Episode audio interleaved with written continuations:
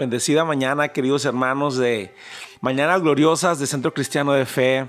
Bendecida mañana, persona que nos acompañas, congregante, amigo. Es un placer estar una vez más delante de ustedes y en presencia de mi Señor para compartir una palabra de parte de Dios que esperamos en nuestro corazón que sea de bendición para tu vida, que sea esa palabra que has estado añorando, que sea esa palabra que has estado pidiendo por las noches y que hoy venga a fortalecerte en el nombre de Jesús. Oramos ah, para continuar. Padre nuestro que estás en el cielo, santo es tu nombre. Te damos gracias en esta hermosa mañana por la oportunidad que nos das de abrir de nuevo nuestros ojos, porque sabemos que cada día es una nueva oportunidad, Señor Jesús. Bendecimos a las personas que están enfermas, que están en los hospitales. Te pido por los niños de la calle, Señor Jesús, por los hambrientos, por los desamparados, Señor, por las viudas, aleluya. Te pido por la ciudad de Culiacán, por nuestro estado, nuestro país, Señor, y por el mundo entero, Padre. En tus manos ponemos a Israel, Señor Jesús bendícelo grandemente y bendice al pueblo de Cristo, Señor, al pueblo de todos los santos, en el nombre de Jesús. Amén. Hermanos, el, el tema de este devocional se titula Ángeles en el desierto y está basado en el libro de Marcos capítulo 1 del versículo 12 al 13. Y te voy a invitar a, a, que me acompañes a leerlo en el nombre del Padre, del Hijo y del Espíritu Santo. Dice de la siguiente manera. Enseguida el Espíritu lo impulsó a ir al desierto y allí fue tentado por Satanás. Durante 40 días estaba entre las fieras y los ángeles le servían. Aleluya, gloria a Dios. Hermosa palabra que hoy trae el Señor para nosotros. Eh, sabemos, eh, la mayoría eh, conocemos este pasaje de las escrituras en donde después de ser bautizado, Jesús es llevado por el Espíritu al desierto. Es llevado por el Espíritu de Dios al desierto para ser tentado por el diablo. ¿Por qué? Porque para que Jesús emprendiera su ministerio, antes de que Jesús empezara a, trabajar con sanidades, con milagros, con prodigios, era necesario que fuese probado, era necesario que fuese preparado, era necesario que, su espíritu, que su carácter fuera forjado. El desierto, hermanos, siempre simboliza prueba. El desierto siempre simboliza preparación. El desierto no es para matar. El desierto no es para destruir. Los desiertos a los cuales el Señor nos lleva son desiertos para que saquemos lo mejor de nosotros. Son desiertos para que nos acerquemos más a Él. Y este desierto por el cual pasó nuestro Señor Jesús, que fue un desierto de 40 días, fue un, desierto de preparación. Jesús no podía eh, ir a la cruz eh, sin preparación. Si Jesús no hubiese pasado por estos 40 días de ayuno y oración, él probablemente en su humanidad hubiese desistido a la primera. Era necesario que nuestro Señor Jesús pasara por desiertos. Pero aquí vemos una clave muy importante, que, esta clave quiero que en esta hora tú persona que nos escuchas, que estás pasando por un momento de aflicción, por un momento de prueba, quizá eh, de salud, quizá económico, emocional, familiar, no lo sé.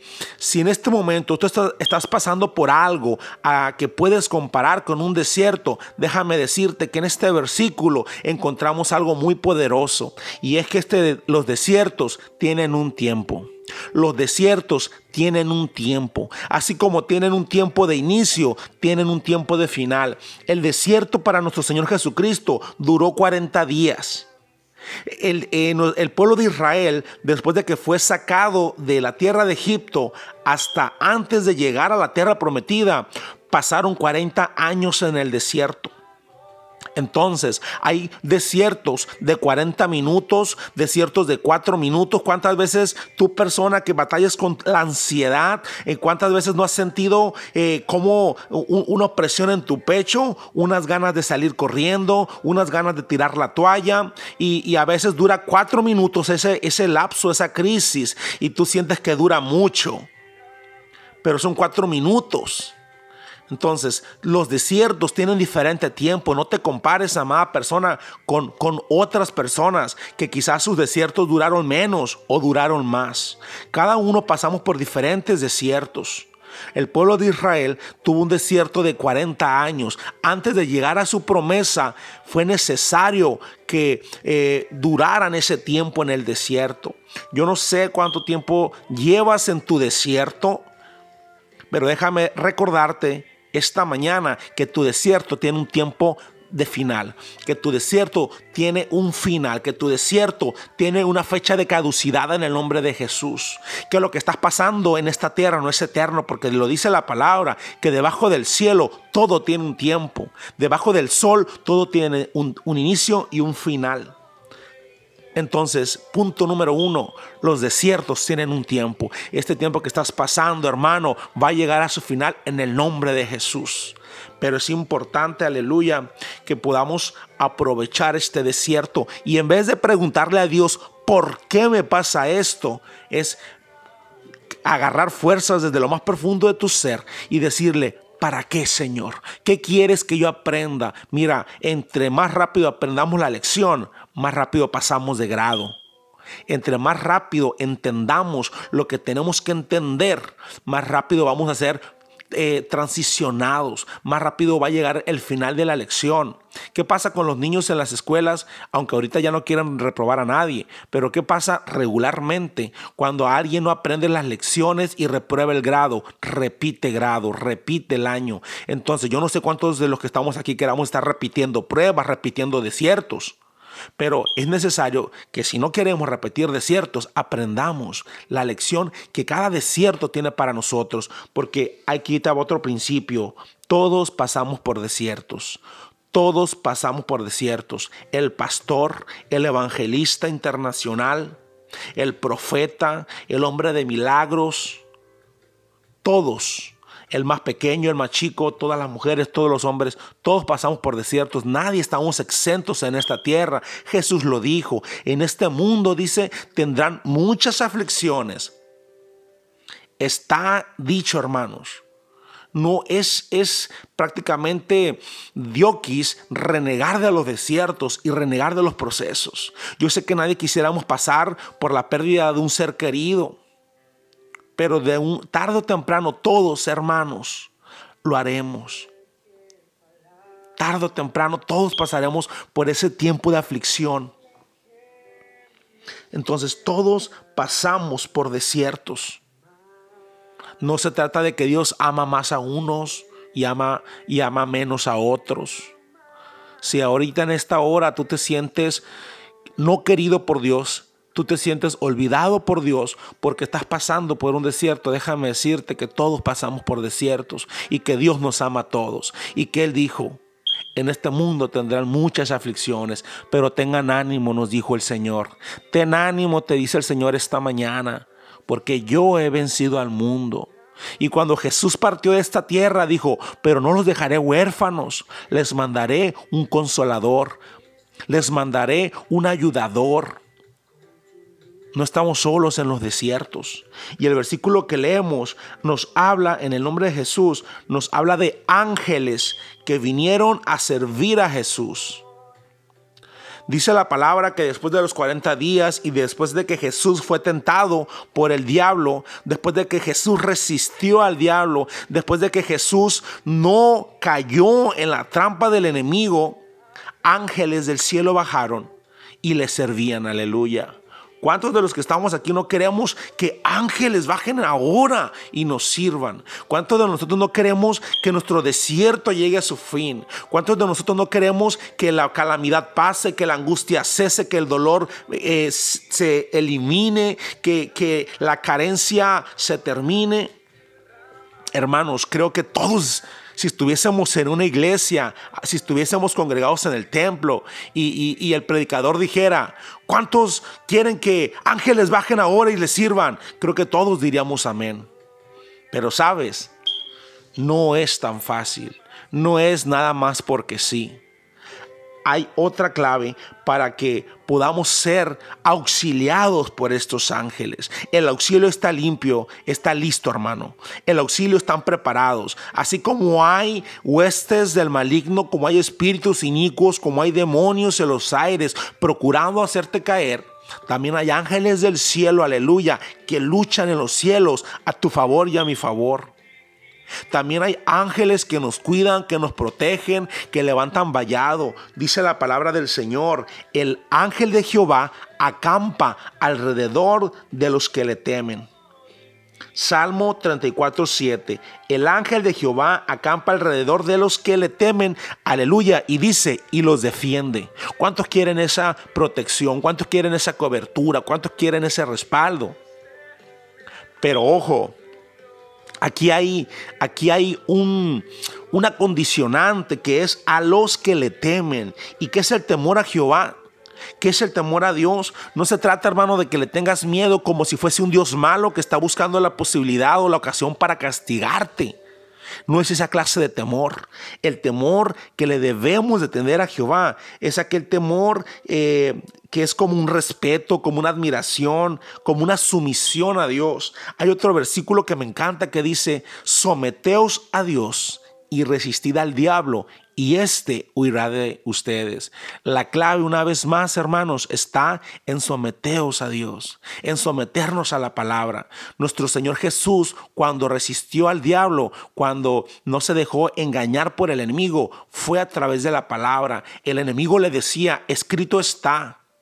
No solo decía, escrito está eh, que si tú te avientas de, eh, de, lo más alto del templo, ángeles te van a recoger para que tu pie no tropiece con piedra alguna. Pero Jesús se sometió a la palabra y dijo, también escrito está, que no tentarás al Señor tu Dios. Entonces Jesús, a pesar de que tenía hambre, a pesar de que tenía necesidad, resistió. Es necesario, hermano, que resistas no sé cuáles son las artimañas que el enemigo está usando en este tiempo para buscar someter tu fe, para buscar eliminar tus convicciones, para buscar destruirte.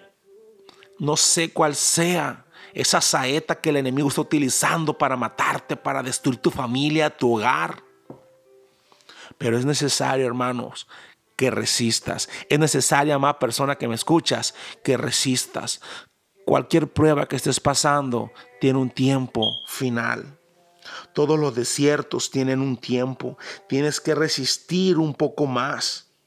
La clave, hermanos, es someternos a Dios, someternos a su palabra hacer lo que la palabra dice que es bueno. Y en el tiempo, hermanos, de, de, la caducidad de tu desierto, verás ángeles que delante de las fieras, que delante de los que te señalan, que delante de los que se burlan, que delante de, de los que te atacan, te servirán.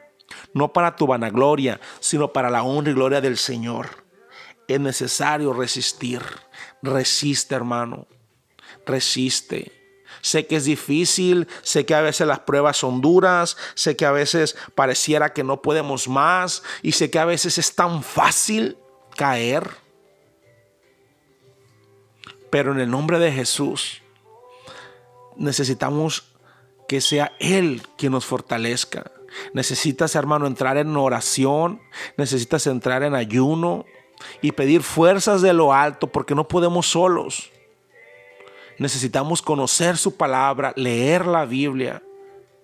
Necesitas gritar cuando necesites ayuda, cuando nuestro Señor Jesucristo estuvo a punto de ser arrestado. Él en su último momento de oración, Él le pidió apoyo a, sus, a dos de sus apóstoles, a tres de sus apóstoles, para que lo acompañaran a orar.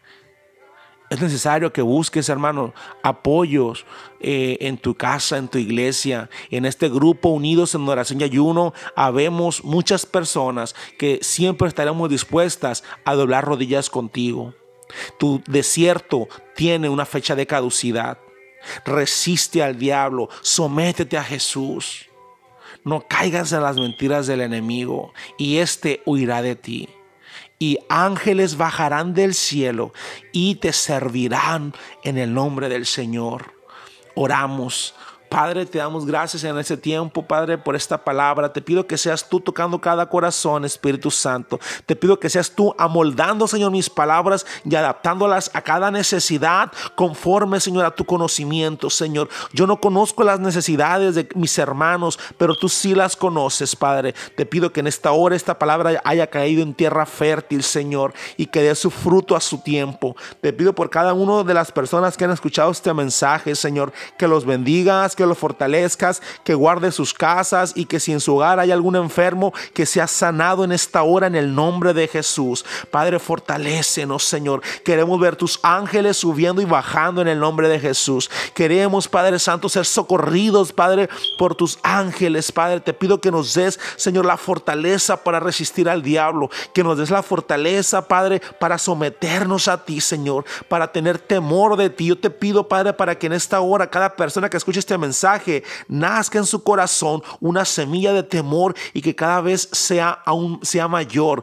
Y no sea un temor como si tú fueses un Dios malo, sino fuese, sino que sea, Señor, un temor de defraudarte, Señor, un temor de lastimar tu corazón, un temor de constritar el espíritu, un temor, aleluya, de defraudar a quien más amamos que eres tú, Señor. Sabemos que eres bueno y sabemos que tus pensamientos para nosotros son de bien y no son de mal, Señor. Perdónanos, Padre Santo, en esta mañana y refrendamos nuestro compromiso contigo. Bendito eres tu nombre, Cristo Jesús. Quédate, Espíritu Santo, en cada corazón te lo pido en el nombre precioso de mi Señor. Amén y amén. Que Dios los bendiga, queridos hermanos. Los invito a que sigan buscando la presencia del Señor, que la sigan buscando y que la cuiden como lo más precioso que tenemos en esta tierra, que es el Espíritu Santo. Cuidémoslo, cuidémoslo, atesorémoslo como una llama. Es como una llama y nosotros tenemos que cuidar que los aires de, las, de los problemas no lo apaguen. Si tu llama se está apagando, cuídala. Si hay cosas que tienes que dejar de hacer porque en tu corazón sabes que le desagradan al Señor, hazlo hoy. No dejes para mañana lo que puedes hacer hoy. Cuida la llama del Espíritu Santo. En el nombre de Jesús, que Dios te bendiga. Te amo en Cristo.